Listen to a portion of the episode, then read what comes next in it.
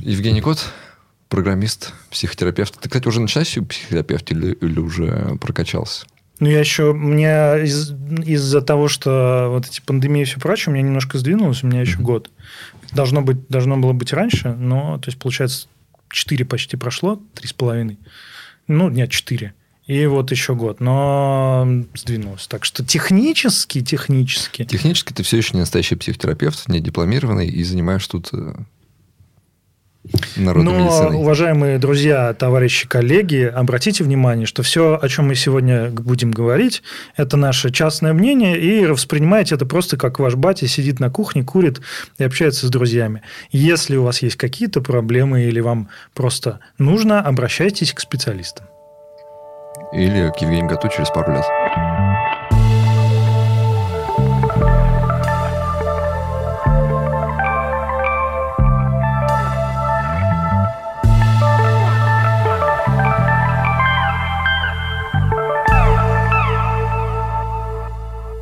Скажи-ка мне вот что, Жень. А, программисты – это инженеры? Сейчас с, под, с подвохом. Ну, с подвохом. С подвохом, с да. подвохом. Есть разные мнения на этот счет. Есть более токсичные, есть менее токсичные. Какого мнения придерживаешься ты? Я считаю, что, конечно, инженеры. Да? Да. А, а не возникает у тебя такой диссонанс, когда ты говоришь слово инженер, что это вот такое, знаешь, из песни Гребенщикова, там, я инженер за сколько там, 20 рублей? Ну, мне кажется, что, знаешь, слова, они меняют свое значение. То, как наши папы и мамы говорили инженер, mm-hmm. у них был, стоял за этим словом какой-то комплекс, да, и в нем, кстати, было немножко такое. Инженер же был оттенок некий такой пренебрежения. Еще какой. Да. И, но с другой стороны, и как бы что вроде не пыльная работа, сидишь, э, не знаю, на Кульмане что-нибудь э, чертишь или угу. что-то делаешь. То есть, ну, такое. Not great, not terrible. У нас э, оно меняется, и вот в программистской IT-среде инженер – это стандартная арго-словечко. В американских всех, ну, в англоязычных кругах инженер – это просто обычный инженерик-менеджер. Никто не думает, что, что стоит за инженерией, все, все уже прошло. Come on. Мне вообще интересно, как оно, конечно, преображается, потому что когда я был ну, вот на границе между школой и университетом, инженер это было прямо такое пренебрежительное. То есть, э, почему-то была мода на гуманитарные всякие факультеты, едино-гуманитарное, на экономическое, там, на какой-нибудь иньяс и прочее, прочее. А инженеры... А что инженерам? Ничего не платят. Все заводы закрыты, все развалилось, промышленность, кому они нужны? И, типа, зачем учить всю эту математику, физику и прочие эти вот эти инженерные штучки? А, а сейчас как будто бы оно такое, знаешь, это слово, которым программисты называют себя пафосно. Ну, чтобы вот немножко себя возвысить, наоборот. Я не, нет, вкладываю, я инженер. Вкладываю, знаешь, типа как будто бы опять э, там 22 год, только сто mm-hmm. лет назад. Ну, не 22 но вот царская Россия. Тогда инженер, то есть Вау, у тебя пол, что? полстраны не умеет читать, еще полстраны писать, а еще полстраны не умеет э, терминал открыть, например. Ну, или вот знаешь, как э, когда меня спрашивают, типа, кем я работаю, надо же придумать какое-то одно слово, чтобы было понятно. Подкаст-инженер. Подкаст-инженер. Но я говорю не подкаст-инженер, я начинаю думать, чем же, как мне себя характеризовать так, чтобы от меня отъебались. И говорю, я журналист. Но я же не журналист. Это вот такое красивое слово, которым я как бы закрываю ту чушь, которой я на самом деле занимаюсь в своей голове. А ты чувствуешь, что у слова журналист сейчас появляются те же коннотации, что, что и были раньше у инженера. Ну, это какой-то м- маргинальный, скорее, человек. Ну, не Что бы с такой... ним ни происходило, как бы оно ни портилось, э, какие бы там с ним ни происходили метаморфозы, романтический флер с него никогда не сотрется. Правда. По крайней мере, не в ближайшее время. Когда ты говоришь журналисты, сразу знаешь... Ты видел, как постят вакансии на журналистов? Типа, нам нужен журналист. И вот все время они берут кадры из фильма, где вот чувак сидит вдохновенно за печатной машинкой, с сигареткой в, в, в углу рта и в шляпе. Вот, вот. И все так, журналист, это вот этот, да. А я думал, вакансии на журналистов постят сразу на ОВД-инфо. Ну, это уже что тебя ждет потом, угу. естественно. Да, и это самая популярная шутка. Ну, и слово «инженер». Инженер. Как будто бы такое же какое-то романтическое слово из старых времен, которое сейчас немножечко делает тебя интереснее в глазах других людей. Типа знакомишься с кем-то, ты знаешь, я инженер. О боже, инженер. Софтверный дед. Софтверный инженер, да. Э, помнишь, были эти шаровары? Ну, был software, hardware, был shareware. Вот, я помню, был такой. Ну, так и что, инженеры? Ну, да, есть инженеры, и что?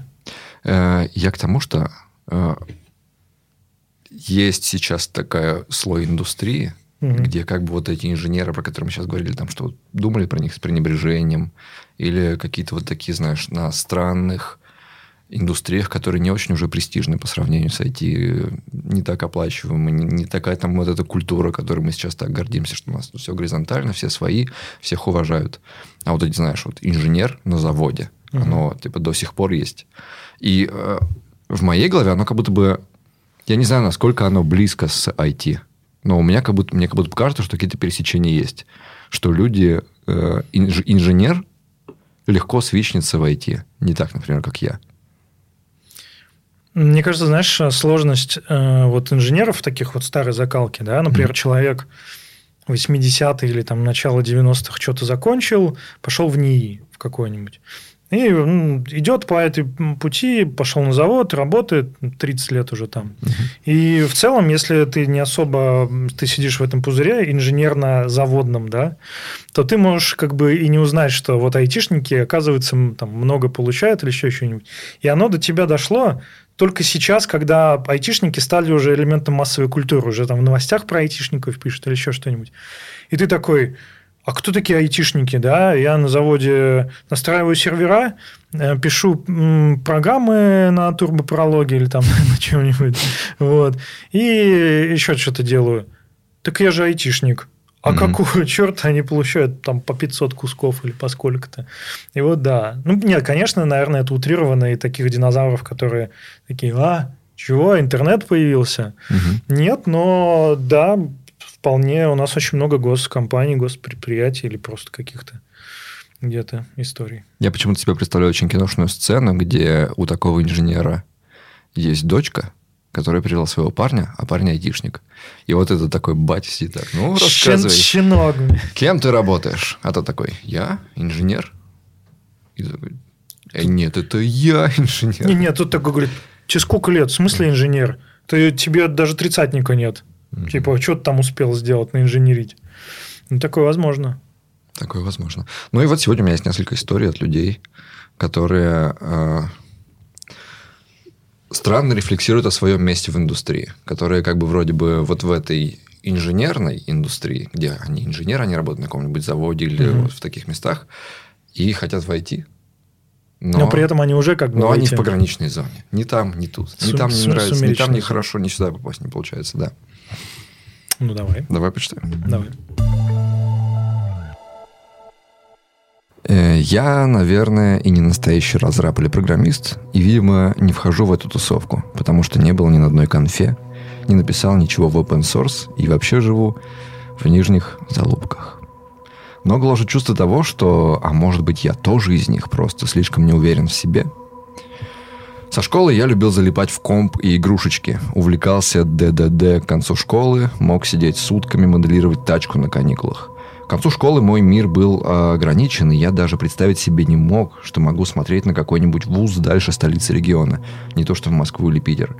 Потому что это для умных, а я тупой. В итоге пошел в местный, в 15 минутах от дома, зато ходить недалеко. У меня с 2006 года уже была местная локалка и целых 100 мегабайт интернета в месяц, так что я уже немного разбирался в сетях, и вся тема с компами меня радовала. В итоге поступил я на IT. На самом деле, сам не понимаю, кто оттуда должен был выходить, потому что в дипломе было написано, что я просто инженер по всему. Научили программированию, базам данных, сетям и вообще всему, что рядом. На втором курсе я увлекся питоном. Шел 2008 год прочитал пару книжек, знал, как работает GIL. Я не знаю, что это. И немного GC. Писал лучше всех на дельфях в группе. Мне даже заказывали сделать курсовые. Закончил вуз в 2012 -м. В мою тупую головенку даже не пришло мысли свалить куда-нибудь поближе к Москве. Потом появились проблемы со здоровьем родственников, и о переезде уже не думал. В итоге меня взя позвали на завод – Там на собеседовании я гордо рассказывал, как говнокодил на питоне и рассказывал про диплом на джанге. Меня взяли. Обещали, что будет нужно писать код. Я обрадовался и думал, что вот оно. Я наконец-то буду писать код в команде со всякими гитами, ревью, сеньорами и Дженкинсами, как я мечтал. Сами, наверное, понимаете, что там было.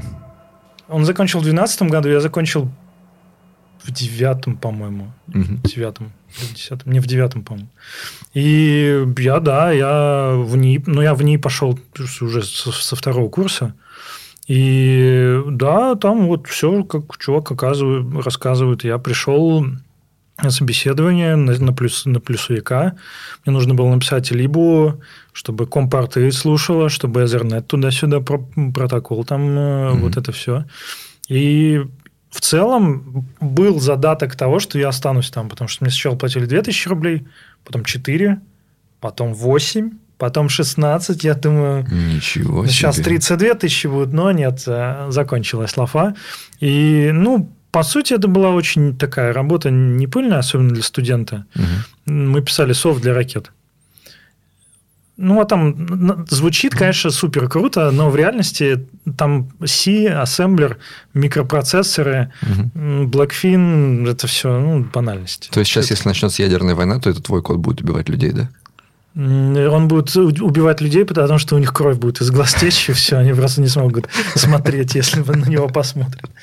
Нет, но эм, в целом, если бы там э, как-то скейлили зарплату, угу. то, может быть, я там и остался бы. Ну, на какое-то Работать время. было интересно. Да не очень интересно. Ну, в смысле, студенту угу. вот первый, первый год было прямо вообще супер. Ну, смотри, у тебя было вот это представление об IT? как у него. Он да. такой, видишь, я там команда, гид, всякие не штуки, было вот эта культура, он уже себе представляет, как это будет выглядеть. Ну, это, кстати, не знаю, откуда он ее прямо взял, потому что, да, я помню, у меня ощущение, что есть вот некие пласты, да, инженерии, mm-hmm. как мы говорили. Были, понятно, наши там, бабушки, дедушки, не инженеры, вот это все. Mm-hmm. Соответственно, первый пласт таких инженеров, вот как мы их сейчас знаем, это, наверное, что-то связано с компами, локалками, университетские какие-то круги, когда компы начали появляться в каких-то небольших фирмах, mm-hmm. которые нужно обслуживать. И это было ну, такой типа админ, эникейщик, ну, вот слово эникейщик, да, и оттуда пошли вот эти бородатые дядьки в свитерах. Ну, слушай, 2012 год, это все-таки ну, уже... это уже 12 это уже, да. там уже какой-нибудь пятый iPhone уже был, наверное. Не, То ну, есть, это там, правда. Там но, уже IT, но я IT. говорю скорее mm-hmm. вот про 90-е, самое-самое начало 2000-х. Угу. Фидо, DC++ ну, да, и прочее. Потом постепенно начали появляться, ну, как становится больше задач для программистов, появляются именно программисты, угу. которые пишут код, не что-то там подчиняют. И, наверное, самая первая эр, веха вот в более модерновой истории это когда первый программист в России, ну или в сопредельных странах, получил первый рубль за написанный код. Хм только за написанный код. То есть, если до этого иникейщики получали в целом за обслуживание компов и там Microsoft Word, и они писали программы, ну, чтобы себе помочь, что-то там. Вот когда первая фирма появилась, которая э, заплатила программисту за, за его труд, вот тогда и появилось, наверное, вот это. Но здесь 2012 год, и меня что, знаешь, задело?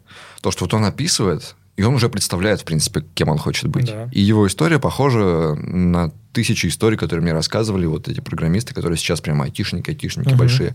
Я с детства любил компы. Я сам изучал, там, занимался сетями, я сам уже настраивал всякие локалки. Я сам по искреннему желанию пробовал какие-то языки программирования. Видишь, угу. он там сам начинал учить питон и уже прямо в чем-то разбирался. Нормально. То есть он прямо знал, кем он хочет стать. И он пошел даже учиться на IT. То есть у него вуз был IT. Но видишь, как то, что я говорил, как вот эта смежность странно работает.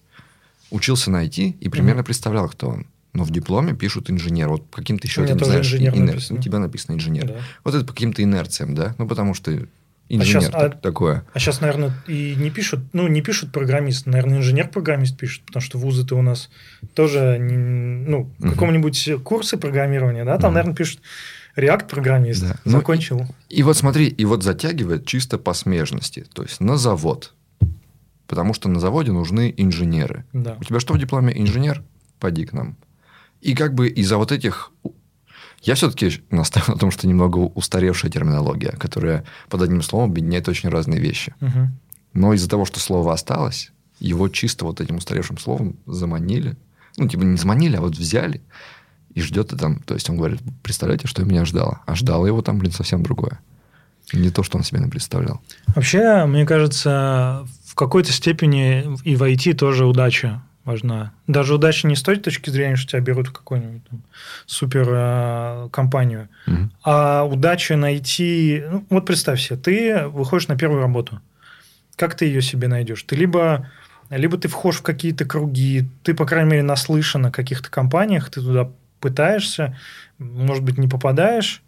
Второе, второе, ты не знаешь, какие там топовые компании, или боишься туда пойти, или еще что-нибудь.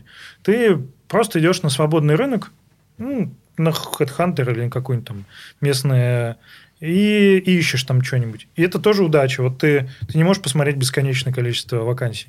Вот mm-hmm. первая вакансия, завод. Ну, ок. Инженер Что? нужен. Да, Я инженер. инженер. Пойду Я инженер, пойду на завод. Угу.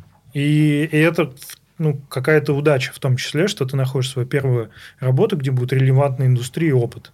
А может попасть так, что ты ну, мало что знаешь, мало чего умеешь, идешь туда, а там опыт нерелевантной индустрии в целом. Ну, давай тебе прочитаю, что там у него был за опыт. Давай. Партнер нашего сегодняшнего выпуска – Авитотех. Это большая компания, про которую, наверное, как раз думают э, люди, которые боятся уходить со своих не очень хороших работ. Они думают, что ну вот, Авитотех такая большая и недоступная для меня компания, уж куда уж мне. И что собеседование там будет очень страшное и сложное, и к ним наверное, не смогу подготовиться. Продолжаем разговаривать с Андреем Багановым, ведущим инженером из Авитотех. Он рассказывает, как выглядят их собеседования и как к ним э, готовиться, к чему готовиться, а что будет просто проверкой того, что уже есть в голове. В общем, давайте смотреть. Э, ну вот знаешь, у нас в выпуске там пара героев, и вот они такие э, на какой-то свой провинциальный завод пришли, и там вот работают айтишником на заводе. Но это, вот они свою работу описывают странно. То есть один человек там вообще после работы двор еще метет метлой. И работают они на каком-то старье, э, на каких-то старых системах. На, на, в общем, технологии там устаревшие. И вот это все. И они такие, ну, блин, я упустил свои шансы, мне теперь уже не хватит сил учить все новое. Я не смогу, я недостоин. я боюсь уходить со своего завода, со своих старых вот технологий. Я не верю.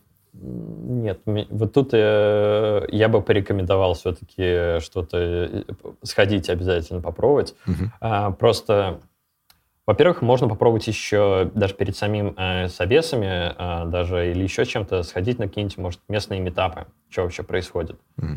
А, посмотреть, как люди общаются, что они делают.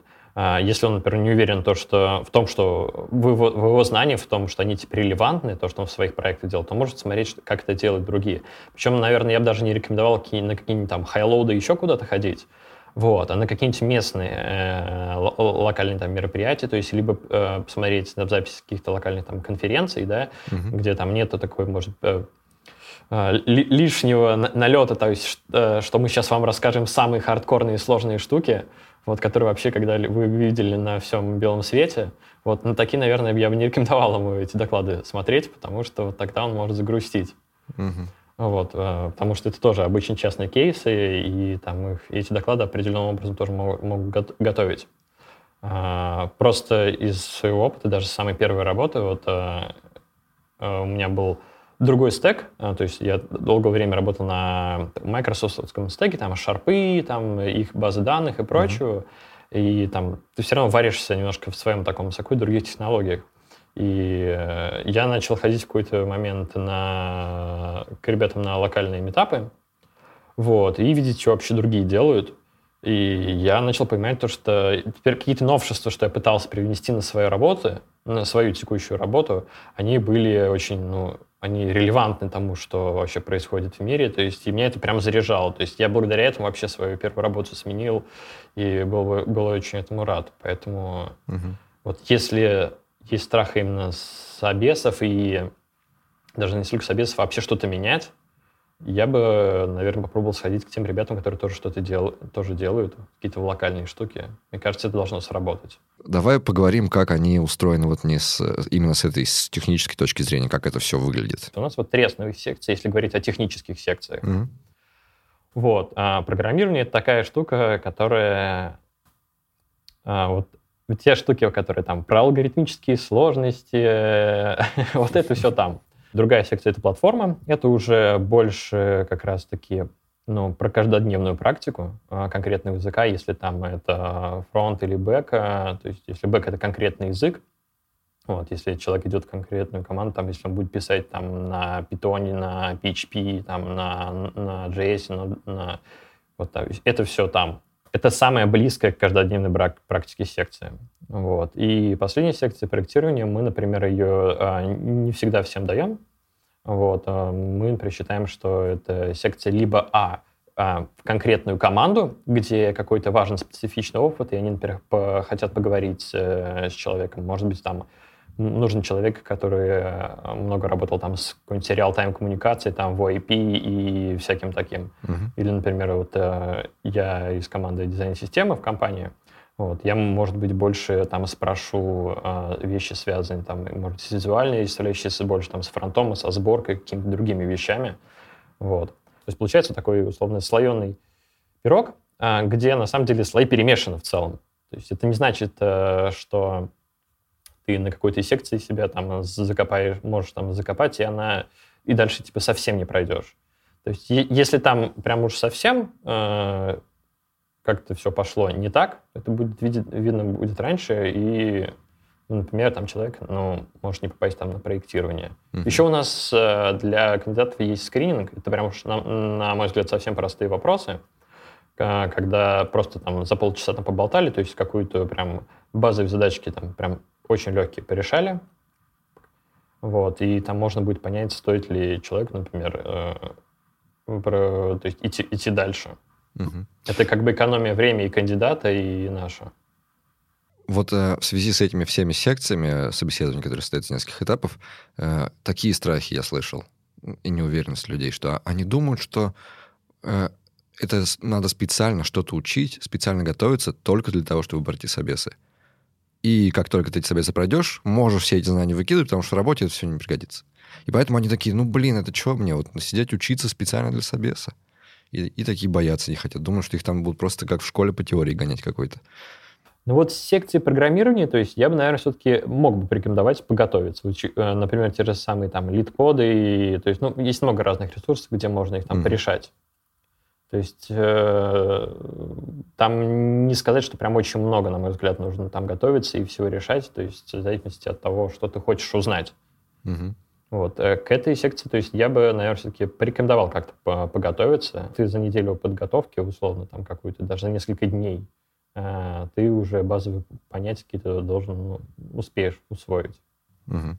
Вот. Это здесь я не буду лукавить, то есть мне кажется, вот тут стоит что-то узнать. Вот. Просто оно везде потом пригодится. Это в целом какой-то базис, ну, инженер, который угу. немного нужно прокачать. Со всеми остальными секциями, э, ну, мне кажется, что там вообще опытным путем, то есть если ты как бы интересуешься в целом э, своей профессией э, и там, там неравнодушен к ней, вот там я... Лично мне не кажется, что вот нужна какая-то дополнительная подготовка. Вот представь, человек работает на заводе, и ну, и что-то там пописывает код.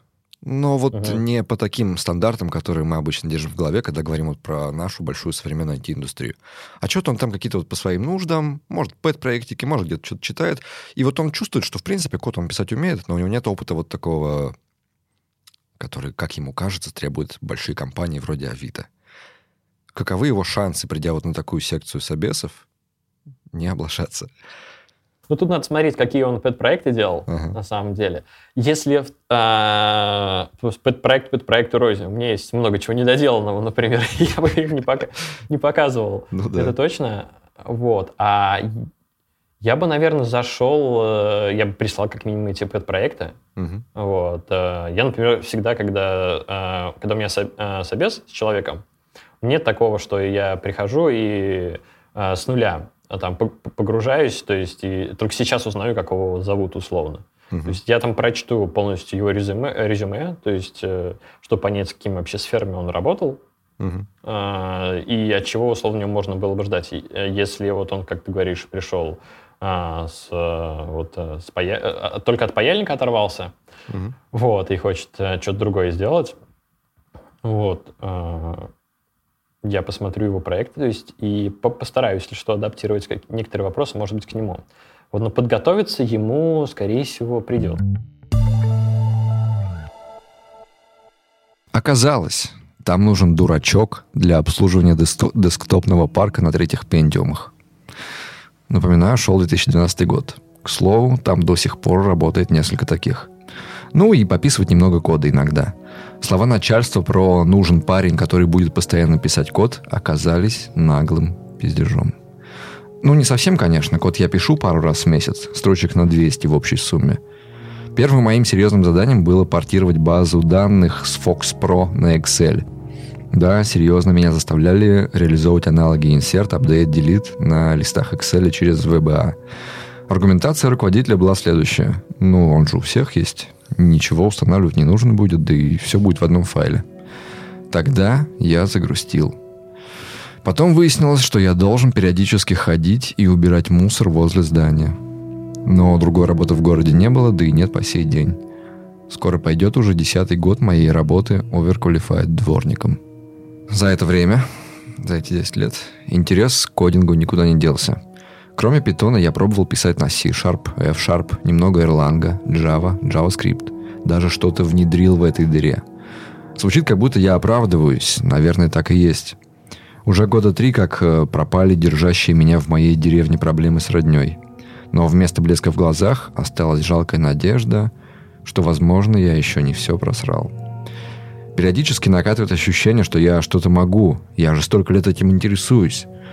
Еще до того, как здесь появились деньги и появилась куча вкатывальщиков, мне же даже дали инвайт на Хабр за мою статью в далеком 2007 Да и вообще у меня да и вообще у меня просто синдром самозванца. Чего я, блин, не, не попробую куда-нибудь податься?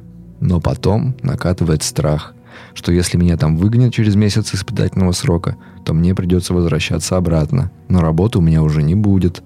А там, откуда я, меня и обратно уже не возьмут, потому что посмел нос воротить от самого престижного работодателя в городе. И я буду бомжевать под теплотрассой. Даже раньше со страхом смотрел на предложения, а уж на звонки от HR на HeadHunter. Слушая Фила, у меня периодически, в хорошем смысле, бомбит.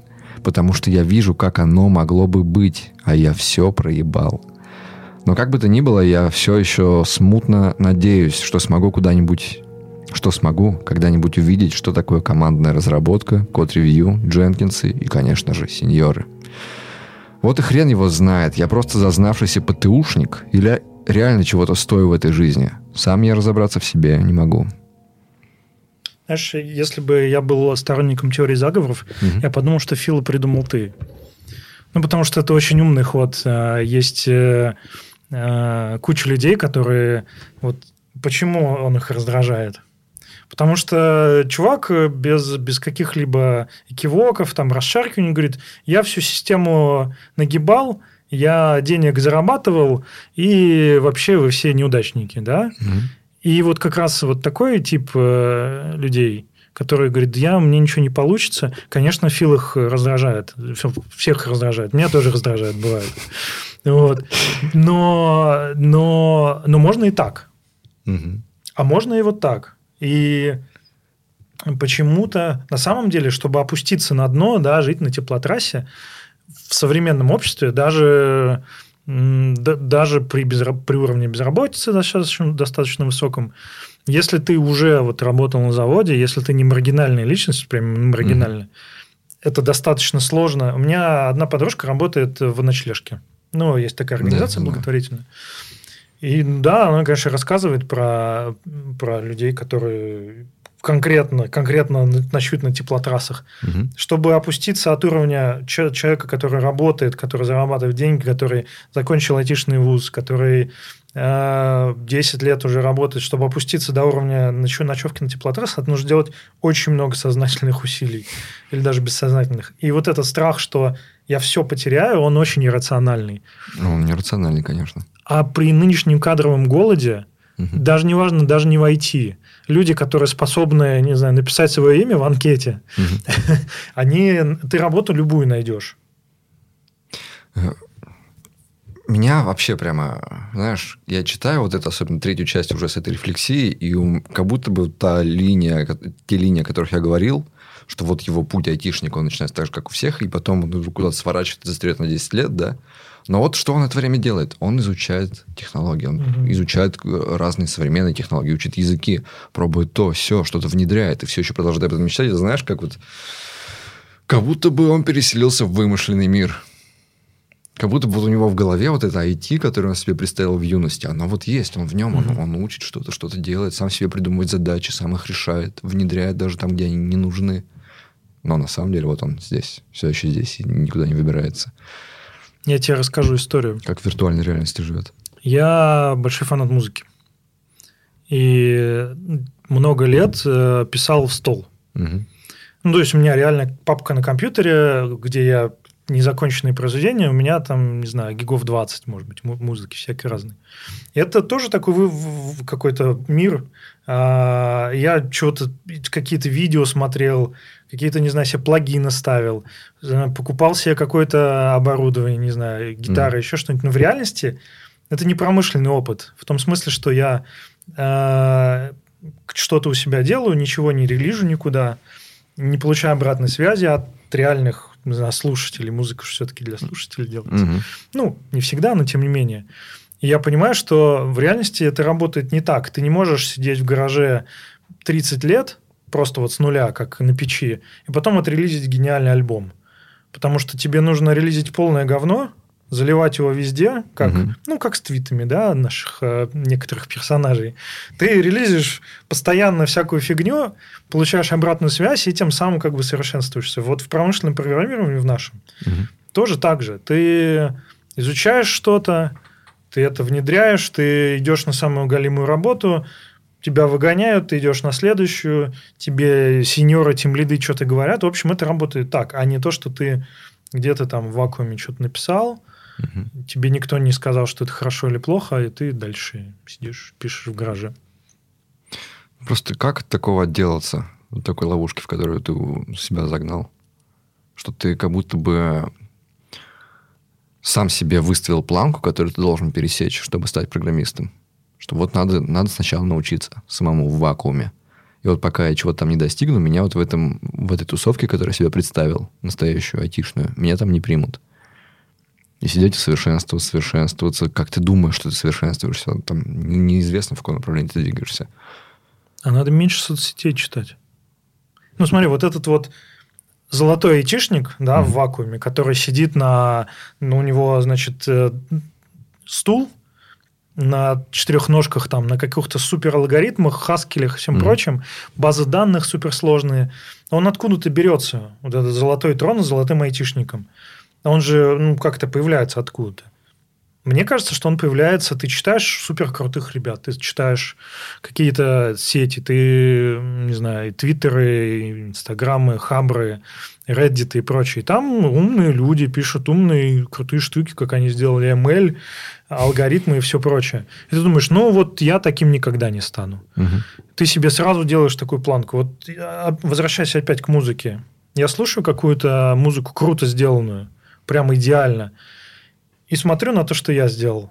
И такой, и, блин. Так, и думаю, да, мне до этого уровня... Надо я, еще поработать. Я, Стол. Есть такой дядька Рик Биата, у него есть YouTube-канал а, очень крутой.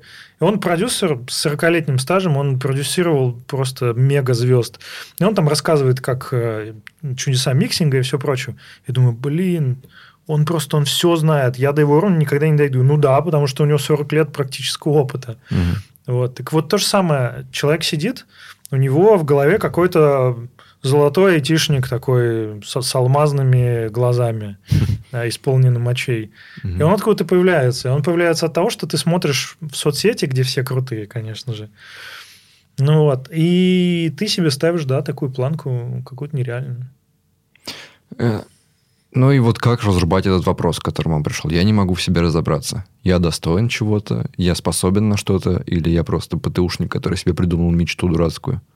И на самом деле мое место на заводе и после работы мести территорию. Ты никак это не узнаешь, пока не попробуешь. Ну, вообще никак не узнаешь. То есть, а кто тебе скажет, ПТУшник ты или не ПТУшник? Ну вот кто этот mm-hmm. человек? Какой-то голос в небе, не знаю, куст пылающий спустится и скажет, не бойся, человек, я пришел тебя судить. Тут на одной чаше весов твое сердце ПТУшное, а на другой перо mm-hmm. э, программистское. Такого не будет. И понять, что ты крутой, ты можешь либо сделав что-то крутое, что, не знаю, кто-то тебе скажет, что оно крутое. Есть люди, есть, короче, люди, которые могут жить вообще без, э, без фидбэка, mm-hmm. без обратной связи от, от внешнего мира. Но эти люди обычно ёбнутые. Ну, просто проблема в том, что у нас э, сознание социальное. Мы рождены социальными тварями. Мы свое поведение как-то подстраиваем под других людей. Но если ты очень долго живешь один и думаешь, я себе в голове выстроил четкую линию поведения, я знаю, что я делаю и как я делаю. Рано или поздно ты выходишь на улицу в одних трусах.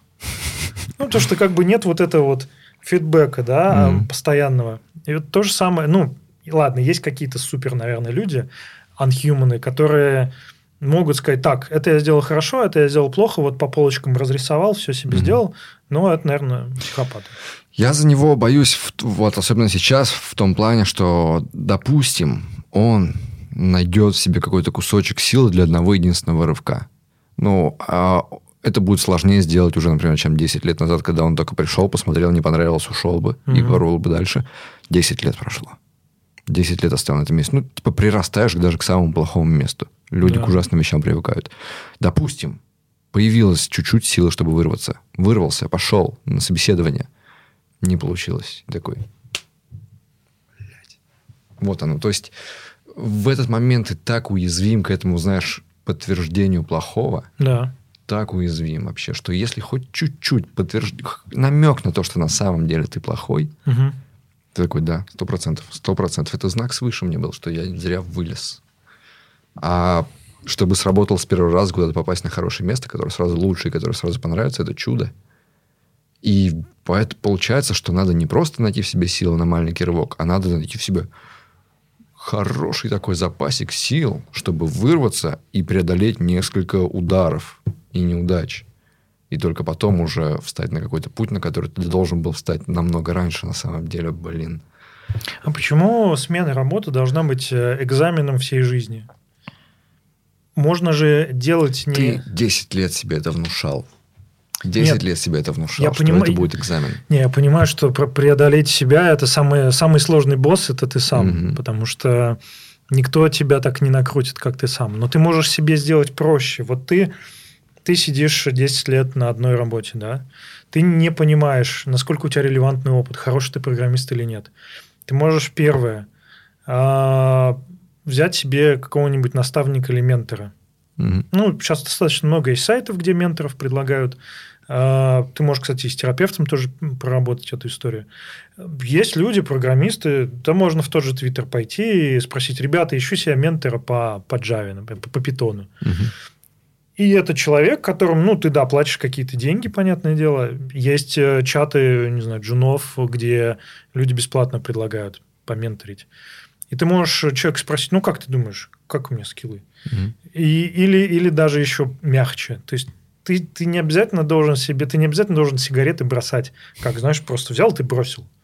Ты можешь сначала перейти на что-нибудь легкое. Ты можешь взять э, ментора. Ты можешь пойти на какие-нибудь лид-коды и все прочее, алгоритмики пофигачить. Ты можешь попробовать open source, где ты тоже наработаешь себе руку, набьешь. И потом вот с этим багажом уже промышленного опыта, ты можешь выходить на, на рынок, и можно какие-то парт-таймы себе брать. Есть mm-hmm. проектная работа. Ты можешь взять себе проект, где ты ничем не рискуешь. Ты как бы и работу оставляешь, и при этом ты можешь денег безработать, и вот себе портфолио набить. Ты можешь сделать пет-проект, например, какой-то. Mm-hmm. То есть э, не обязательно смена работы должна быть каким-то челленджем, таким, что ты к нему готовишься, либо сдал, либо не сдал наш мозг очень не любит, когда ты его ставишь перед черным-белым выбором либо умереть, либо жить. Угу. Вообще наша система, она работает очень интересно. У тебя есть твоя разумная часть, там лобные доли и все прочее. Есть э, твои автоматические системы. И они не умеют распознавать, что это понарошку или не понарошку. Ты себе говоришь, если сейчас меня выгонят с работы, я умру. И Твой все. мозг тебе говорит, а все твои системы автоматически такие, что?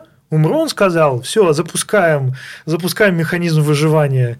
И у тебя начинается стресс, а механизм выживания – это когда у тебя все, что не нужно для выживания, оно все у тебя отключается, у тебя начинаются там всякие побочки занимательные.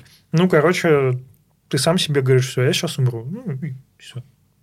В общем, э, мне показалось, когда я читал, что это большая несправедливость, что с ним так случилось, что он...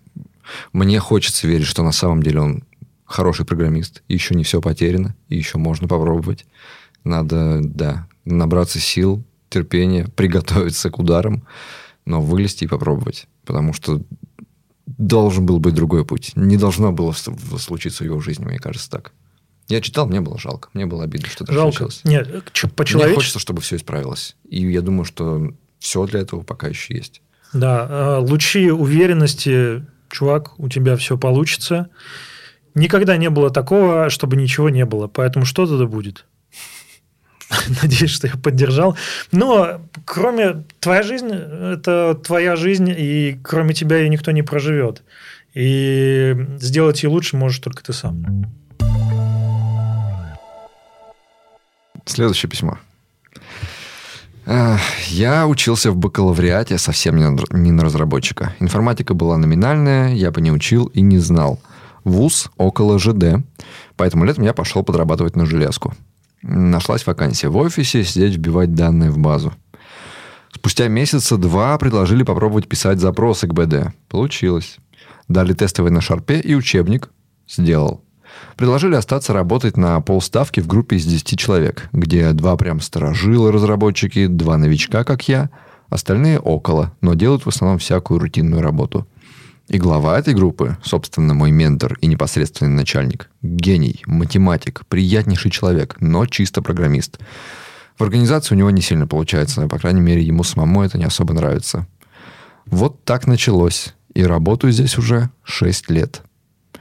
С пандемией вышли на удаленку. Заодно меня перевели на полную ставку. Пока на удаленке сидим. А в чем, собственно, проблемы? Э, не знаю, насколько уместно жаловаться на совковость управления, нормы, запреты и так далее. Ожидаемо на ЖД? Да. У нас все пытаются строить хитрые козни, чтобы уволить или не платить тем, кто хочет остаться на удаленке. Ибо это как-то не по-православному дома сидеть. Работа – вот второй дом. Ну и удаленка тоже дается тяжело. Созвоны – боль. Многие не умеют микрофоны включать-выключать. Работа через TeamViewer. Как зайти на Google Doc, некоторым коллегам рассказываю каждую неделю заново. Всякие истории про туда не ходи сейчас, конечно, не актуальны, но были в офисе. Зато теперь то не говори. И обязательно лекции в зуме по профэтике или политинформации. Меня смущает в первую очередь вот что. Опыта у меня уже 6 лет. Допустим, первый год полностью учебы и тому подобное, но даже так остается 5. А идти на другую работу, так я считаю без опыта, потому что инструменты доисторические. Agile, доски, гид, CI-CD, да даже паттерны и конвенции веют неизвестностью. Читал, изучал, да, но на практике за все года не видел ни разу. Проектом тоже в основном занимался одним, были короткие или параллельные другие, но слишком короткие и маленькие. То есть опыт еще и ограничивается написанием профильных лип и десктопа. В связи с проблемами с этим самым проектом, в основном организационными, уже не уверен, что место мне в разработке. Думаю о том, чтобы уйти в PM. Наверное, глупо, тем более, что никогда не видел ПМов вживую. Похоже. Похоже. Слышал когда-нибудь про соматическую импотенцию? Соматическая импотенция? Ну, ее можно назвать импотенция завышенных ожиданий.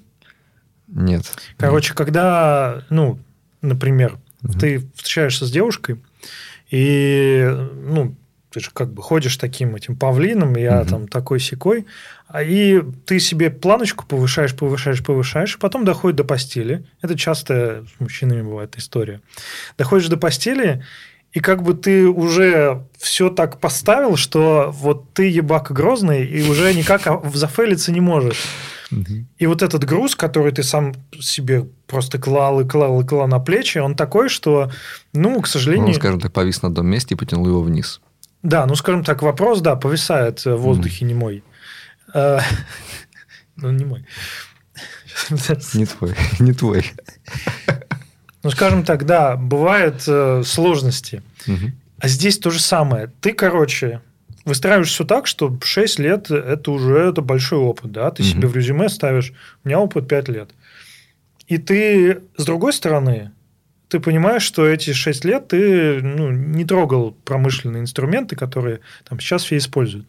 И ты вот в этой ловушке, что ты как бы не можешь сказать, чуваки, в реальности у меня опыт такого нет, я это не трогал, угу. у меня есть опыт другой. Но, то есть, ты как бы сеньор, но при этом э, ничего не можешь. Тут еще можно поговорить, что реально ли ты ничего не можешь, потому что все-таки ты что-то делал. Ты, вот чувак говорит, я мне понравилось, CI-CD, сборки, гиты, я про это ничего не знаю. Да, ну, ты, уже, ты уже про них знаешь. Слово знаешь, значит знаешь. Типа так, да, да, да. Ну, вот эта вот э, петля, которую мы сами себе загоняем, что, блин, я тут уже много лет, я должен это знать. Угу. Откуда ты это знаешь, если этого нет у тебя? Э, и выходить на рынок, ну, не вариант. Это что, я выйду, а все скажут, 6 лет уже, и ты этого не, ты не знаешь, что такое CI-CD. Так потому что типа, в этом общем бессознательном сложилась как будто бы градация развития разработчика, она слилась с таймлайном. Да, То есть все, э, на первом году ты такой, на втором году такой, через 5 лет ты по-любому сеньор, там, через э, абсолютно. 10 лет ты просто архитекторища. Абсолютно. И, и если вдруг ты это не успеваешь, ой. Да. Это, это, это сто пудов так, потому что у нас есть культ роста, о котором там, мы говорили много раз, и я говорил, что чуть ли не как выслугу лет. Если ты сидишь там три года, ты уже, ну, middle точно. Посмотри, а, а знаешь, откуда это культивируется? Я вот постоянно борюсь с... Я админю чатик по дартовым, флаттеровым вакансиям. Там люди приходят, нам нужен три опыта, три года опыта. Я говорю, зачем? Ну, mm-hmm. она говорит, ну а как нам вакансии-то указывать? Я говорю, ну укажите, кто вам нужен. Нужны такой стек, нужны такие задачи, так нужно их решать. Они говорят, ну не, ну как, это как? Я говорю, а три года что? У вас может быть три года один человек, может быть другой, все разные. Но вот этот рынок, который уже выстоялся, можно с этими мельницами бороться. Угу. Но в реальности очень многие, ну что, сколько ставим лет опыта? Ну, пять лет уж тогда вот уж точно человек это знает. На самом деле нифига. И мы попадаем в эту же ловушку ты думаешь, ну, 5, за 5 лет ты уже сеньором-то можно было стать. Меня прикалывает, знаешь, это как с водительским стажем. Например, там машины дают в прокат, если у тебя 3, Больше, 3, да, там, да, 3 да. года стажа, да, и, допустим, человек сдает на права, и такой, на машину денег нет, и такой приезжает куда-нибудь отдыхать, такой смотрит, ой, так я же право три года назад получил. Да. Приходишь, берешь машину, впервые в нее садишься вообще. Да, да, да. Ну, разрешили, три года типа ездил. Я помню, поехал, ну, давно-давно поехал э, в Италию мы поехали или еще куда-то. И я взял Альфа Ромео. Тоже. Не, ну, стаж был э, тогда маленький. Что еще в Италии брать, конечно? Ну, конечно. Ну, почему нет? Ну, самую простую, конечно. Mm-hmm. Так вот, у нее оказалось очень хитрое переключение задней передачи. Там нужно было поднять колечко. Я вообще не бы... Я до этого ездил на старой расфигаченной Шкоде. И, и, и мне нужно было развернуться в три приема.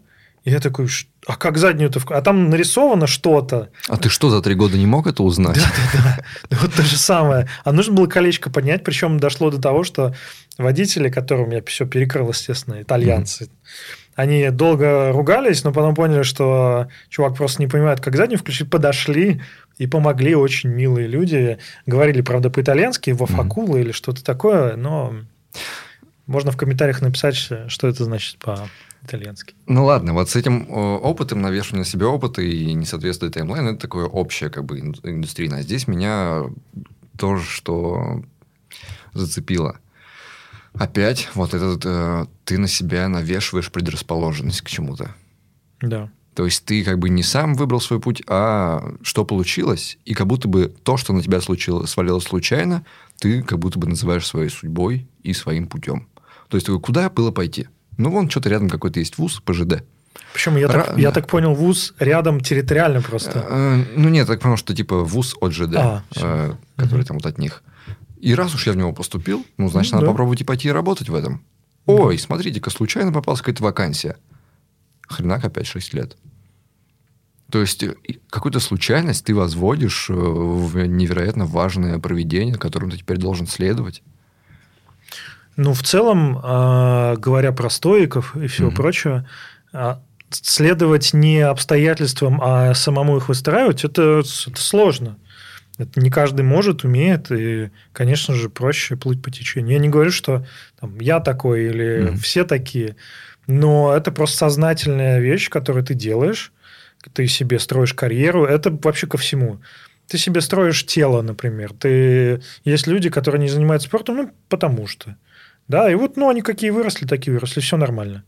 Есть люди, которые карьерой не занимаются точно так же. Ну, почему нет? Просто получается парадоксально, потому что это оказывается сложнее, чем если бы ты не так не полагался на все эти случайности и плыть по течению. Плыть по течению оказалось труднее, чем если бы ты сопротивлялся. Ну, потому что смотри, вот он пришел на это место, и уже видишь, что здесь сидят динозавры, что здесь какая-то политинформация, здесь какие-то вот эти этические созвоны по зуму про этику, что здесь там тебя ругают, туда не ходи, того не говори. То есть ты видишь, что здесь дерьмово, и тебе с этим надо жить изо дня в день. И, и кстати, такой, но я сюда попал. Ну, чувак, мне кажется, то есть... Э, это даже скорее мем, да, что госкорпорация это mm-hmm. прям такое прям дерьмо невыносимое. Ну, там своя специфика. Но вот мне показалось из тона письма, что, ну, чувак так скорее, mm-hmm. ну, забавно, да, но это не, не, нестерпимая вещь. Ну, это просто своя специфика, как в банке работает, да, с security и всем прочим. Mm-hmm. Вот. Так что госкорпорации, да, в них есть своя специфика. Тут важно просто понимать, когда ты уже слишком застрял Mm-hmm. В госкорпорации можно строить карьеру себе и прекрасно дорасти себе до... Да, понятно, что если ты... Э, это не для тебя как бы не случайность. Ты попадаешь в место, в госкорпорацию, ты себя чувствуешь в этой среде комфортно и начинаешь в ней плыть и все развиваться, и нормально. Это окей, но здесь тот же случай, как и с прошлым. Он себе представляет карьеру свою как программист, вот это вот IT, что-то там, ну, пускай даже я не знал, но вот он, видишь, он знает всякие базворды, хочет попробовать себя вот в этом типа в настоящем IT такой, ну, блин, лучше я буду терпеть э, политинформацию, чем попробую что-то другое. Ну, то есть он такой, это не мое место. Я представил себе другое, я в него хочу. Хочу он PM стать. Ну, блин, как я им стану, я их даже вживую не видел ни разу. Понимаешь, мне кажется, что проблема нашего, вот мы с тобой, да, мы же тоже часть этой проблемы. Мы в соцсетях, в Ютубе, угу. вещаем про какое-то наше представление, каким должен быть мир. И IT уже представляется таким каким-то райским садом. Да? Есть, есть IT в твоей голове какой-то. Да. И, ну, это как с красотой, не знаю, ты, у тебя есть какие-то представления, э, какая она должна быть. И, а реальный мир, он другой. Взять, пожалуй, порнографию. В чем проблема порнографии? В чем же проблема порнографии? Самая главная проблема порнографии, что она выстраивает нереалистичную картинку. Угу. Там все по своим законам порнографическим живет. И частая проблема у подростков, что если они познают мир э, эротики, секса и отношений по порнографии, а в реальной жизни все другое. Бывают, знаешь, не идеальные тела, бывают там где-то волосы, запахи не те или еще что-нибудь. И оказывается, что все не так. И вот наша IT – это та, та же самая пор порнуха. Угу. Ты смотришь в Твиттере, кто-то пишет, что получает 500к в секунду, просто ничего не делая, или посылая нафиг начальника. И ты такой, блин, круто, я тоже так хочу. Это вот мой мир волшебный. А Приход... мне приходится объяснять, как Google Доком пользоваться каждый день. Да, приходишь на работу, и там такое. И я не говорю, что там смириться с проблемами плохо. Угу. Или наоборот, нужно э, все разносить и, и делать вот как, э, как в фильмах для взрослых. Фильм для взрослых, прикинь, значит, приходит на собеседование молодой красивый парень, угу. его собеседует молодая красивая девушка, и, значит, она протягивает ему чек на 100 тысяч долларов, и они расходятся. Ну, наверное, такой фетиш есть. Если ты об этом придумал, значит, такое порно есть. Конечно, такое порно есть. Ну, так вот, а, тут скорее просто, с одной стороны, вот этому нашему герою нужно понять, что есть мир волшебный, там, CI-CD проектов, где все красиво, угу. но там тоже есть э, глупые люди, которые не умеют чем-то пользоваться, есть э, люди ленивые, есть э, процессы не выстроены и все прочее. То есть все компании не идеальные, у всех прыщики на заднице. У всех компаний есть, метафорически выражаясь. Okay. А, ну, вот. Но, с другой стороны, желать лучшего тоже тоже нормально. Погнали дальше. А, год назад половину нашей команды заставили переквалифицироваться в расшифровщиков. Это такая должность, где ты смотришь на графики показаний поезда после того, как он куда-то съездил, и смотришь на выявленные автоматические нарушения машиниста при управлении поездом. Хотя мы и разрабатываем эту систему автоматического выявления нарушений, но, мол, проверять нужно же кому-то, как все это, как все работают с системой. Меня же, помимо этого, на полгода ставили в качестве техподдержки, потому что любые обращения мы можем рассматривать только ходя по шагам в отладчике. Если это все называется работой программистом, то я уже не буду спорить с теорией заговора о, зама... о... заговора о заманчивых работах и зарплатах, что это как в проституции, только у одного из тысячи. У меня ЗП ниже рынка, 70 тысяч. Половина выплачивается премией, которую, которые могут лишить или изменить в любой момент. В итоге понятно, что уходить нужно. Застой. И в плане скиллов, и в плане зарплаты. Это, кстати, вообще сумасшедшая тема. Плевать, что ты разработчик. Без знания контекста на уровне конструктора поездов никуда. А меня и при этом отказались повышать, оперируя тезисом «А ты сделай сначала что-то полезное». Хотя я вне работы сделал целый кусок для выпускаемого отделом тренажера машиниста. Это при том, что у меня отличные взаимоотношения с начальством, и с ближайшим, и с вышестоящим. Не представляю, что у тех, кому оно не так лояльно. Но уходить куда? ПМом? Тут без опыта, кроме стажировок, даже вакансий не видел. Позвали только в два места из около 40 на собеседование. В обоих сказали, нет опыта, не надо. Разрабом в IT-компанию? Возможно, нужно лучше тренировать собесы. Проходил. В основном затыкаюсь на том, о, о чем только читал, а опыта ноль. Уже задумываюсь поменять шило на мыло в плане устроиться в смежную компанию, работающую на РЖД. Опыт с железкой есть, а условия, может быть, там лучше будут. Плюс я научился работать с наименьшим ущербом для себя в такой ситуации, особенно сейчас, на удаленке. Делаю минимум, который нужен, в основном даже не пишу код, а чисто отвечаю на вопросы или раздаю советы, но понимаю, что будущего в таком случае никакого.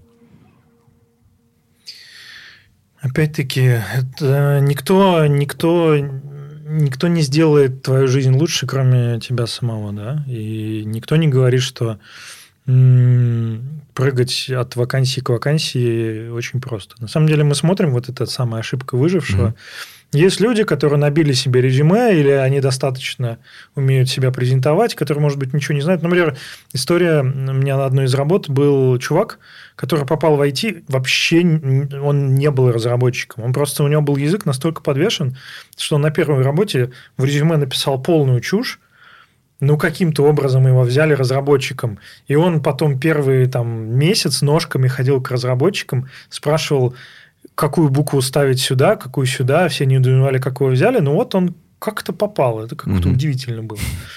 Ну вот.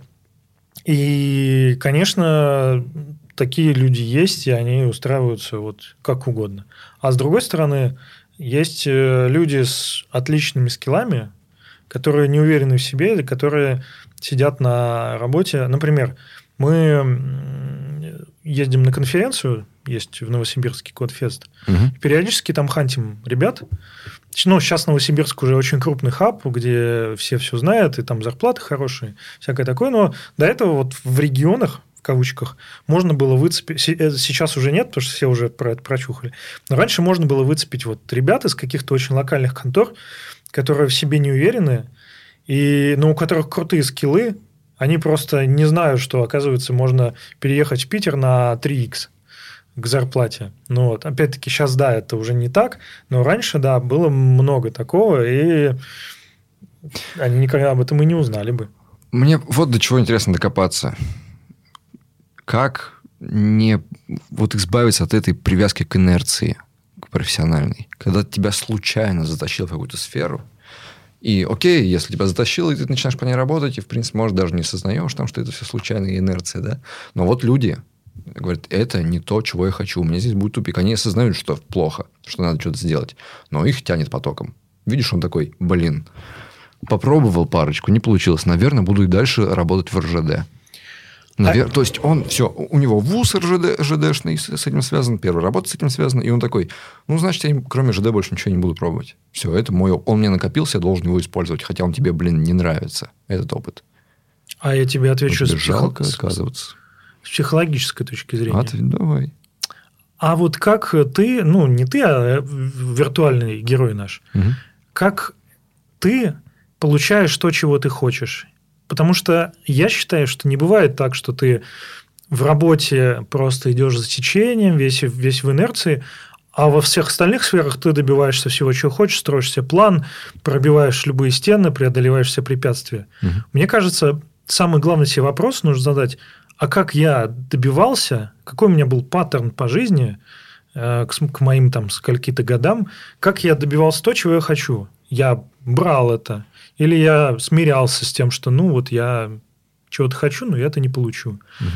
Потому что мне кажется, что мы каждый день, день за днем, чем старше мы становимся, тем глубже мы в своем мирке живем. Чем, тем больше мы вот по этим дорожкам, которые мы ходим, мы прошаркиваем их, они глубже, и нам уже привычнее по ним ходить. Вот. Как ты в детстве, не знаю, получал то, чего хочешь, так и сейчас ты получаешь. Кто-то в детстве игрушку получал боем, Мгм. или у него пытались ее отобрать, эту игрушку, и он э, ее не отдавал. Так он, так он и сейчас тоже готов все свои вещи с зубами вырывать, э, просто повторяя то, как он привык, Мгм. или она. Как, знаешь, как, как бы э, заста- э, уговорить себя э, немножечко, что ли, обесценить свой опыт. То есть, как будто бы, знаешь, опыт, который тебе достался, но который ты, как думаешь, тебе не нужен, ты слишком наделяешь его большой важностью. Он такой, ну, не отказываться же теперь. Ну, я 6 лет изучал всякие штуки, связанные с поездами. Вот просто у меня также, например, с IT получилось. Случайно в меня накапало какой-то э, айтишного опыта, такого около айтишного. И я такой, ну окей, значит, буду пробовать еще, еще, еще. Сейчас вот я еще чуть здесь посижу в этом айтишном и пойду уже в другое, куда на самом деле хочу. В журналистику. Ну, в, что, в что-нибудь другое, да. Но эта айтишность продолжает на меня капать. Я такой, ну, блин, у меня уже столько опыта уже скопилось. Ну, не могу же его выбросить, надо использовать. Что есть. Бедняга. Телефон новый купил. Да вообще, нахер Ужасно. всё. Эм, привязка к... То есть, ну, понятно, что мы... Это стандар- самое стандартное человеческое поведение. Если ты, у тебя, ты чего-то добился или как-то что-то Мгм. сделал, наш весь мозг, вся эволюция построена на том, что ты повторяешь то, как ты делал до этого. Есть замечательная книжка, она скорее про топ-менеджеров, называется «Прыгни выше головы». По-английски вот bring you here, didn't bring you there, или что-то такое. Я не помню, как она по-английски. Короче, прыгни выше головы. Гольдмана, по-моему. И там как раз вот про вот эти паттерны, когда люди, доби- там про людей успеха, но тем не менее, они достигают чего-то, повторяя свой предыдущий опыт. И рано или поздно фейлятся. Они доходят до того момента, когда их то, как они привыкли решать проблемы, больше не работает. И все. А особенно для людей, которые чего-то добились. Ну как же, я, не знаю, директор международной корпорации. Я буду решать проблемы так, как я их решал. Потому что смотри, куда оно меня привело. Мгм. Но оно тебя уже не приводит. И вот эта точка роста, сейчас можно зайти в какие-нибудь коучинговые практики и прочее, но для того, чтобы это преодолеть, нужно себе повышать ставки. Да, э, и не с той стороны, что у тебя чаша весов, да, тебе плохо, с одной стороны, с другой стороны, тебе страшно, что там будет еще хуже, страшно терять что-то. Мгм. Тебе нужно вот это плохо, не, не в смысле, что делать себе еще хуже, но тебе нужно попробовать э, представить себя, а вот все-таки вот здесь, куда я уйду, что меня мотивирует, зачем мне это, и повышать для себя эту мотивацию, а мотивацию остаться понижать. Следующее письмо. Раньше я жил в небольшом городе и всегда мечтал стать разработчиком. Разрабатывать игры, что-то конструировать. Закончил колледж, поработал сисадмином. Получил высшее на заочке и понял, что нахрен никому не нужен. Получил много отказов на собеседованиях и в довольно посредственные фирмы. Все IT в нашем городе, все IT в нашем городе сводилось к веб-разработке и 1С. Выбрал 1С. Переш... Прошел курсы, попал во Франч э, в отдел сопровождения на 15 тысяч в месяц. Это был ад. Тогда я в полной мере познал, что такое выгорание.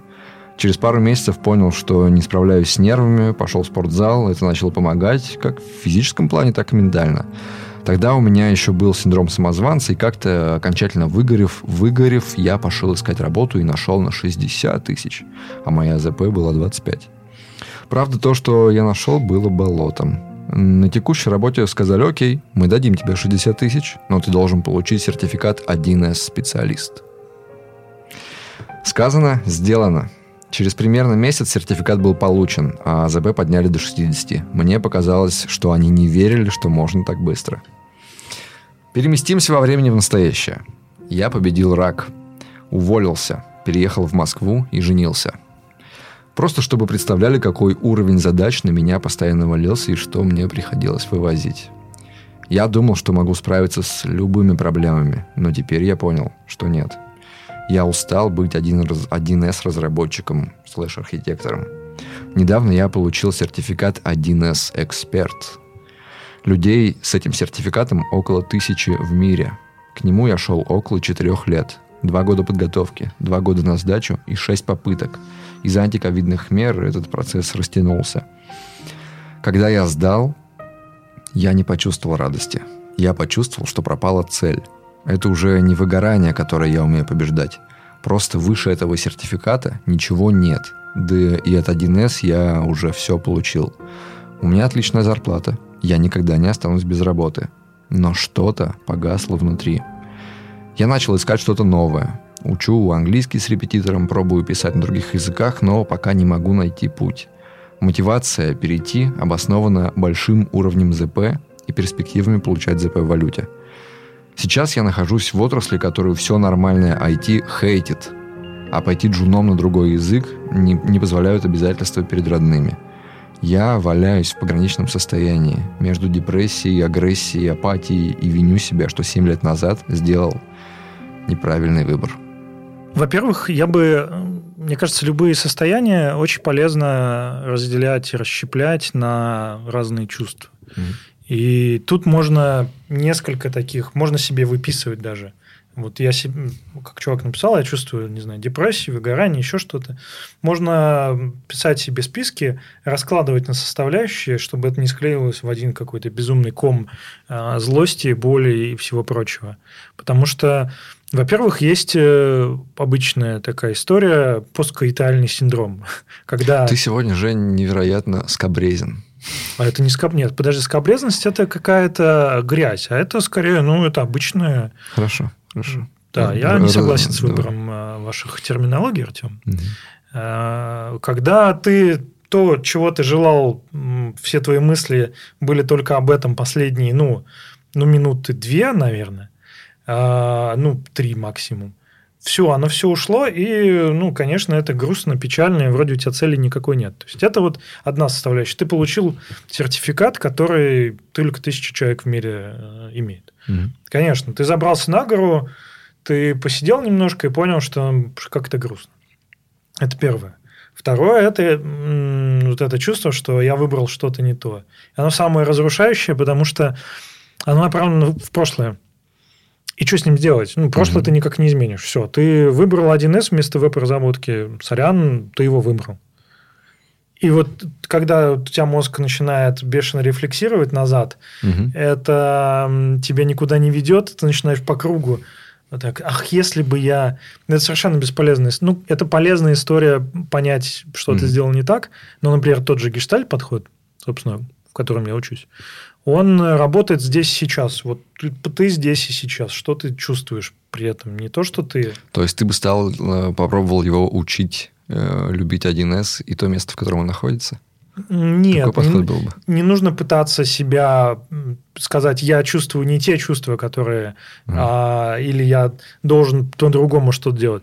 Ты сейчас чувствуешь фрустрацию, потому что ты вроде достиг э, каких-то вершин, но при этом почему-то тебе они не подходят, не нравятся.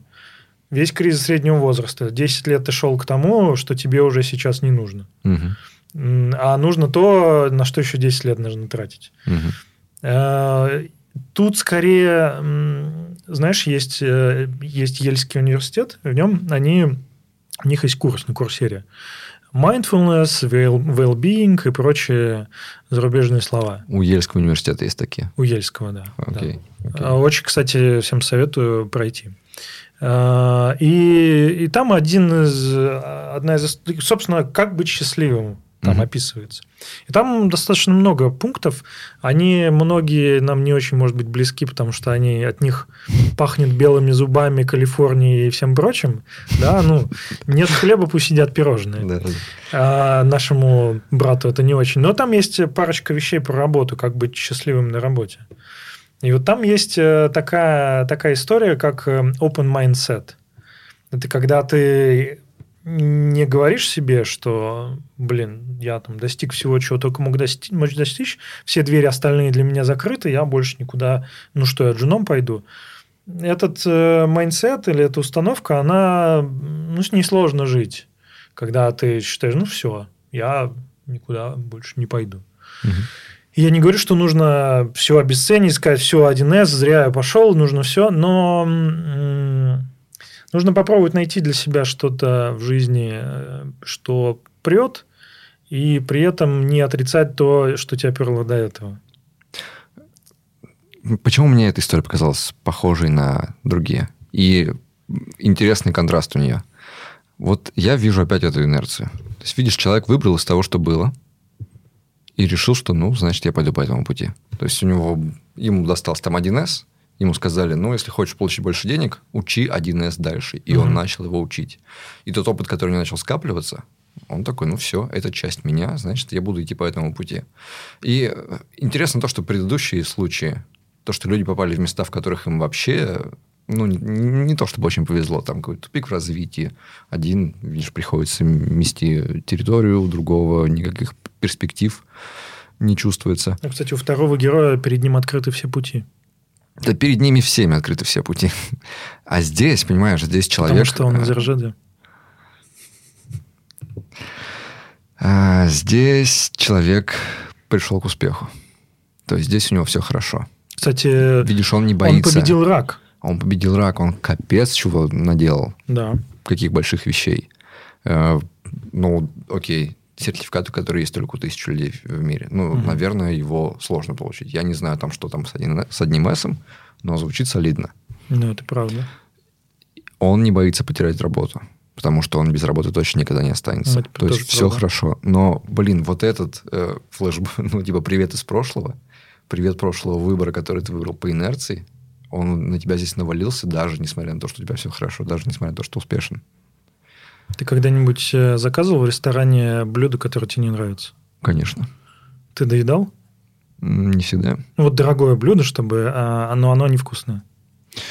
Э, да. Вот то, то же доедал, самое. Доедал. Ты, ты как бы начал, угу. и ты сначала под э, впечатлением, что, ну, наверное, надо распробовать. Наверное, я не, угу. не понял, что оно невкусное. Ты начинаешь пробовать, и понимаешь через какое-то время, что нет, оно реально невкусное. Это не... Хуже. Это блюдо мне приносят, и я понимаю по одному запаху. Все. Конец. Я облажался. Я пробую, и просто подступает тошнота. И я такой, жари. Заказ, выбрал, заказал, Сам... останешься голодным. А тут... Голодным останешься. Ты что? Не заказывать же другое сейчас. Это же дорого. Не, а тут еще есть э, просто, смотри, когда мы делаем еще какие-то неправильные выборы, угу. как защитный механизм хорошо работает э, кого-то обвинить другого. Да, я это в этом виноват, не знаю, там родители или еще кто-нибудь. Угу. Да, и вот через эту злость к другому ты можешь вырваться из этой петли прошлого что да это не я виноват, это учителя меня, блин, по, в этот вуз как-то затащили или еще что-то. Но когда такого нет, защитного механизма, и ты на себя это все взваливаешь, угу. вот то же самое с блюдом. Ты можешь себе сказать, ну это же я выбрал, как будто бы ты сам другой наказываешь самого себя, что он сам, сам выбрал, сам угу. жри, падла. Да, так и делал. Угу. Но это очень разрушительная история. То есть нужно признавать свои ошибки, конечно. Mm. Это инфантилизм говорит, что это не я виноват или там еще кто-то. Но при этом не нужно себя унижать и морды возить. Это такой мазохизм уже. Угу. Ты сам себя унижаешь, что я выбрал не то. Ах ты сволочь, вот за это я тебе что-нибудь плохое сделаю. Я здесь вижу отличную иллюстрацию того, как на самом деле может быть опасна вот эта инерция следование по протоптанной дорожке и вот это постоянное откладывание того, чтобы с нее сойти. Ну, такой успею, успею, сойду. Ну, ты по ней идешь, идешь, идешь. И вот смотри, пример какого сильного человека, который через столько прошел, столько достиг, победил рак, к чему он пришел в итоге, даже несмотря на все, на весь свой успех, пограничное состояние между депрессией, апатией и агрессией. Ты учти, что здесь в чем разница? Какая страшная ошибка. В чем разница между другими героями? Это в том, что ты можешь идти по пути, который кажется ну, правильным и нужным. Вряд mm-hmm. ли, когда он шел по этому пути получать сертификаты, вряд ли все было так плохо. Да? Это как ты видишь какую-то цель, вершину. Ну, он говорит, я сделал неправильный выбор. Но он говорит о том, что он его сделал типа 7 лет назад, да? Угу. То есть он шел по этой дороге. Ты, ты не можешь добиться прям больших успехов, если ты не веришь в том, что они нужны. Угу. Соответственно, в этом есть различие в, с другими героями. Ты можешь понять, что путь неправильный, уже дойдя до самой вершины и обозрев снаружи. Это обидно. Как будто бы ты вы с другом купили лотерейные билеты, а mm выиграл он. И ты начинаешь прокручивать, блин, а вот если бы я взял вот предыдущий, это очень тоже разрушительная история. Э, я в такой ситуации даже не очень понимаю, а что делать. Ну, то есть он уже видел, испытал вкус вот этих побед, достижения целей. И что ему абсолютно? Ну, попробуй еще раз просто в другом месте, это же то же самое будет. Вся наша жизнь э, – это угу. череда побед и проигрышей. Если ты чего-то достиг, э, если ты забрался, как скалолазы, вот они забрались на одну гору, они разве говорят, что ну все, куда я дальше пойду? Угу. Они спускаются вниз. О, слушай, это ты здесь с самого начала себя как процесс это предлагаешь. То есть скалолазание – это процесс, которым ты, ты будешь заниматься всю жизнь. Здесь ты один раз как бы восходишь да, по карьере. Он прошел карьерный путь уже. И сейчас стоит перед идеей проходить его еще раз. То есть это не второе восхождение на гору, которое такое же может быть крутое. Он не, он не будет его проходить э, второй раз точно так же. Потому что ты за, за годы понимаешь, в IT неважно от там, 1С, не 1С, JavaScript, Java, есть навыки, которые специфичны для конкрет, конкретной технологии. Угу. Да, 1С там другие навыки, наверное. А, а есть навыки, которые командная работа, организация работы. У тебя есть э, какие-то паттерны, алгоритмы, у тебя есть э, архитектура систем, угу. Конечно, получение сертификата, все прочее тебя в какой-то степени привязывает, но за 5 лет или за, за 7, за 8 лет просто написание какого-то софта или работы, э, он же не работал где-то совсем в параллельной mm. реальности. Ты получаешь мета-навыков столько, что твой путь... Ну, считай, да, ты, ты залез на какую-нибудь гору снежную, и ты знаешь, как э, с кошками пользоваться, крюками и всем прочим. Залезая на каменистую гору, ты, конечно, пользуешься другими инструментами, но при этом ты все равно, вот эти мета, мета-навыки у тебя сохраняются. Например, та же самая «Семь навыков», книжка «Семь навыков высокоэффективных людей». Ты это умение, когда ты достиг чего-то, угу. во-первых, принять, э, что ты достиг, то есть не, не обесценить, сказать, ну, я достиг, значит, это было, неважно. А второе, уметь смотреть э, еще дальше, куда я пойду дальше. Угу. И третье, это умение спускаться с этой горы. Конечно, всегда обидно проигрывать по деньгам или в должности, или пересаживаться из э, другой машины. У меня вот еще один пример. У меня один знакомый уехал в Америку. У, него, был, у него было здесь бизнес, у него было он здесь очень хорошо жил, хорошая машина, все дела. Он уехал в Америку специально на низкооплачиваемую работу, потому что было сложно с документами устроиться. Ну, то есть, у него был mindset, я сейчас уеду туда, угу. я буду ездить не на Мерседесе, а на каком-нибудь Приусе, у меня будет э, спальня в каком-нибудь Кондо, еще что-нибудь. Но я знаю, для чего я это делаю, у меня есть план, я готов проиграть, и он наверстал свое в 10 раз. Угу. Слушай, если, ну, допустим, а, откуда вообще могло взяться такое несчастье от того, что ты большой 1С специалист? Ну, если такой смежный опыт, похожий. Там, ну, не будет же такого, что если ты идешь в веб-разработку, ты будешь прямо кардинально другими вещами заниматься. Все равно же это какая-то будет инженерная работа. Тоже в командах, тоже в этой же индустрии примерно. Не, ну в целом... Э, ну, то есть, неужели инструмент, на который ты потратил там 7 лет своей жизни, может причинять тебе такое страдание? Ну, сам по себе нет. Страдания... Mm. Инструменты не причиняют страдания. Люди причиняют страдания. И, и ты сам в первую очередь.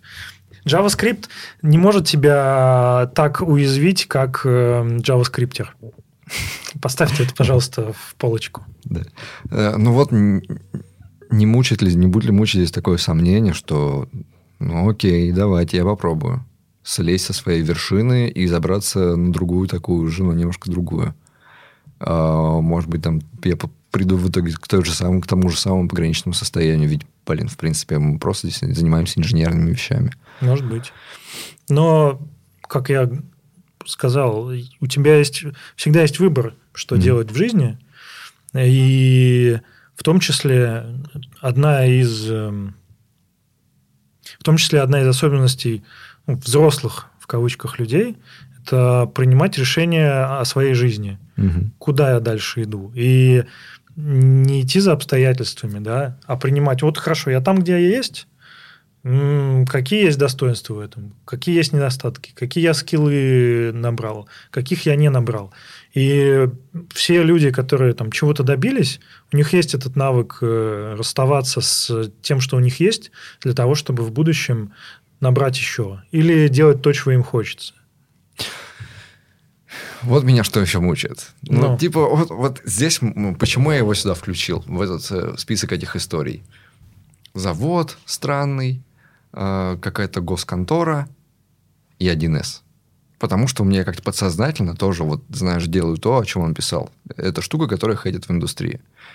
Э, представь, он перешел в веб, понял, что примерно то же самое, навыки его туда подходят, быстренько забрался на вершину, стал делать то же самое примерно, но почувствовал себя хорошо. И такой, блин, неужели отношение индустрии к твоему инструменту может так отравлять тебе жизнь? Ну, а, кому-то дизлайки в Твиттере вот, вот. не, не вот, нравятся. Типа, да, ты такой работаешь над штукой, которую хейтят в индустрии. Ты такой, блин, я не настоящий программист. А на самом деле все вот эти хейтеры, да, малолетние, в кавычках, угу. они могут быть и великовозрастные.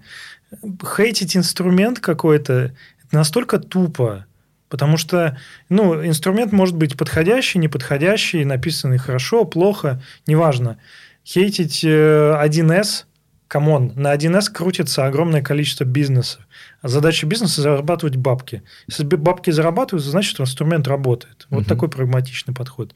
Есть всегда романтики от мира IT, которые будут говорить, господи, вот этот язык X угу. лучший в мире язык. А, но это все должно оставаться, когда тебе 16 лет, когда ты в школе еще. Да? Вот, э, Шварценеггер против Сталлоне или Робокоп против Терминатора. Это же споры того же уровня. Как профессионал, как специалист, ты говоришь, к этому э, не подходит этот язык, потому что, потому что вот у него такие особенности. Угу. А такие чувства, связанные с инструментами, ну, это такой инфантилизм немножко. Хотя, с другой стороны, сейчас э, я, ты адвокат, а я буду камнями кидаться. Давай. С другой стороны, он не 16-летний, и, наверное, его парят не 16-летние хейтеры.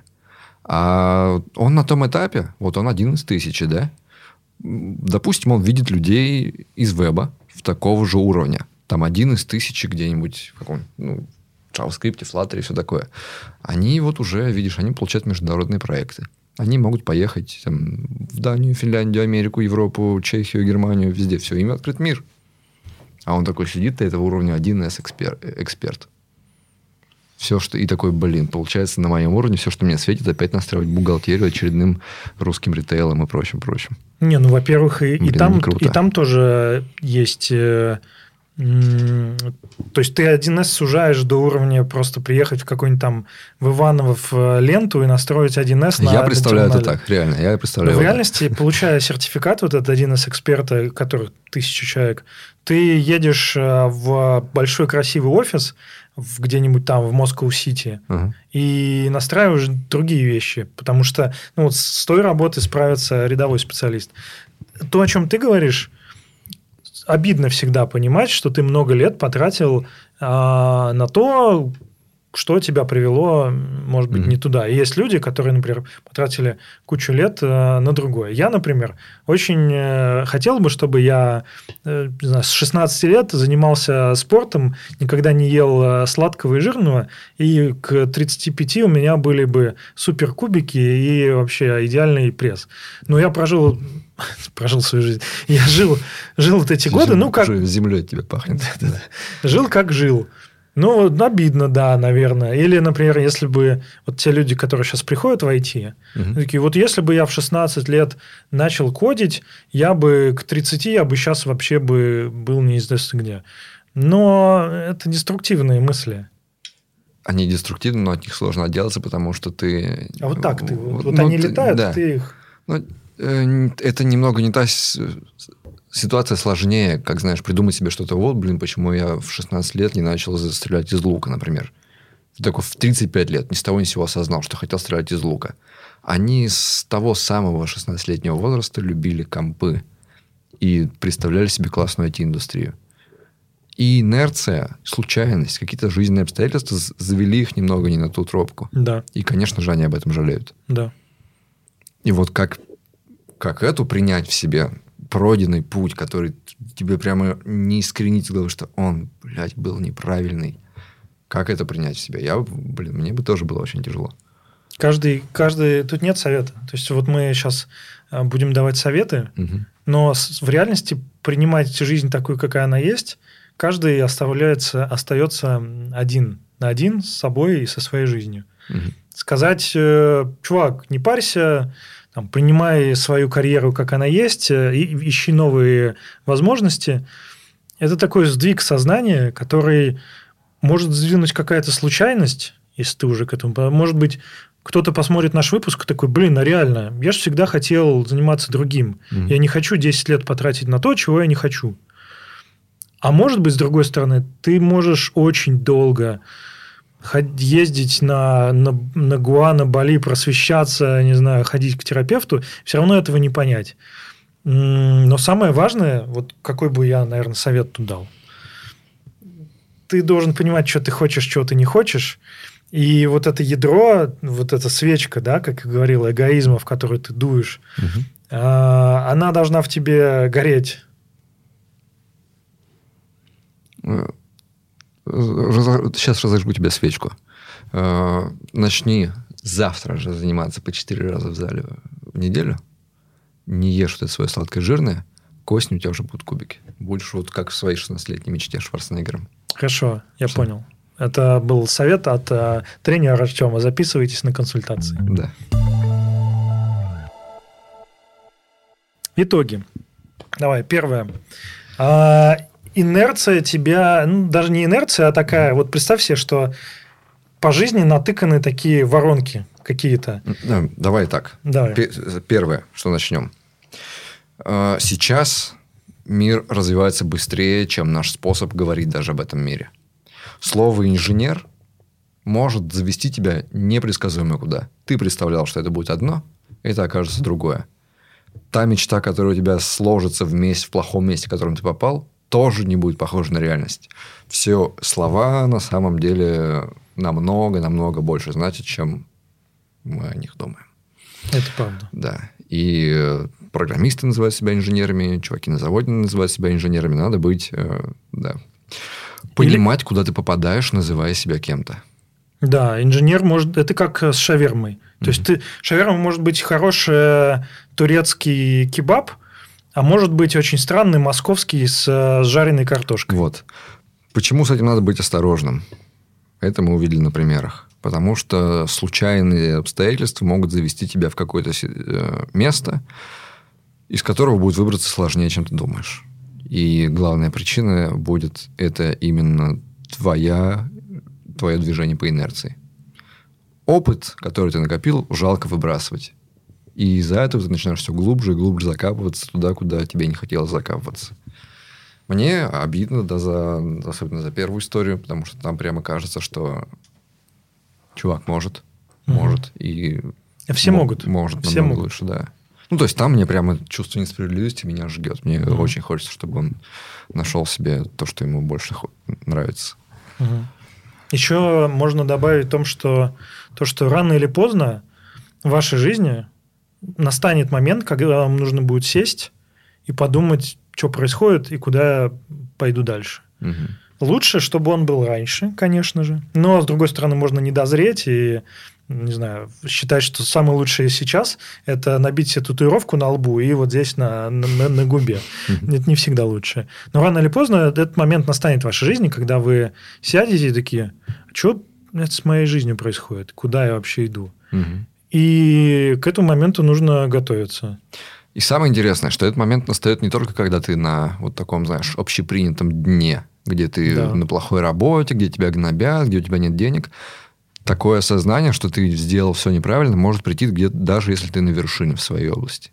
Если ты один из тысячи в мире, если у тебя ты обеспечен заказами на всю жизнь, Переехал у тебя в много, Москву, много да-да. денег, ты, ты женился, победил рак и все такое, и все равно тебя может к тебе прилететь привет из прошлого. Привет, чувак, это все было неправильно. Да. И даже в этой ситуации тебе может стать плохо. Отстой. Короче, всегда нужно э, им- всегда нужно быть готовым э, дать отпор самому, самому себе. Ну, вообще, э, это как с... э, Я сегодня просто про еду. Про еду и про секс почему-то. Видимо, не знаю. Э, Некоторые люди не знают, что они любят. Вот они приходят в ресторан и такие, блин, а что я хочу, я не знаю. Э, Всегда полезно знать себя. Знай себя, мементо море и вот это все. Мгм. Ну, знать себя полезно, но мне кажется, люди, которые писали, себя знают. Мне показалось, что они себя знают. И инерция может быть сильнее даже твоего знания о себе. Я не знаю, я для себя, наверное, у меня здесь было бы две тактики. Ну, я... Почему было бы? Я и сам в такой ситуации. Я смиряюсь с тем, что у меня есть. Ну, я выбрал смиряться. Окей. А я, вы- Окей. я в, в тебе впикаю, а я выбираю бороться до конца. Молодец. Вот те и стоик бороться до конца. Чего я вам советую, а Артем советует другое. В общем, не слушайте советы, живите своей жизнью, а не нашими жизнями. Живите своей жизнью, это тоже подходит к, к мою- к моему мнению. Сегодня философ, философ, философия пошла. Да, все Секс, еда и философия. Если можно на Ютубе теги поставить, вот, пожалуйста. Секс, еда и философия. И качалка. И кубики.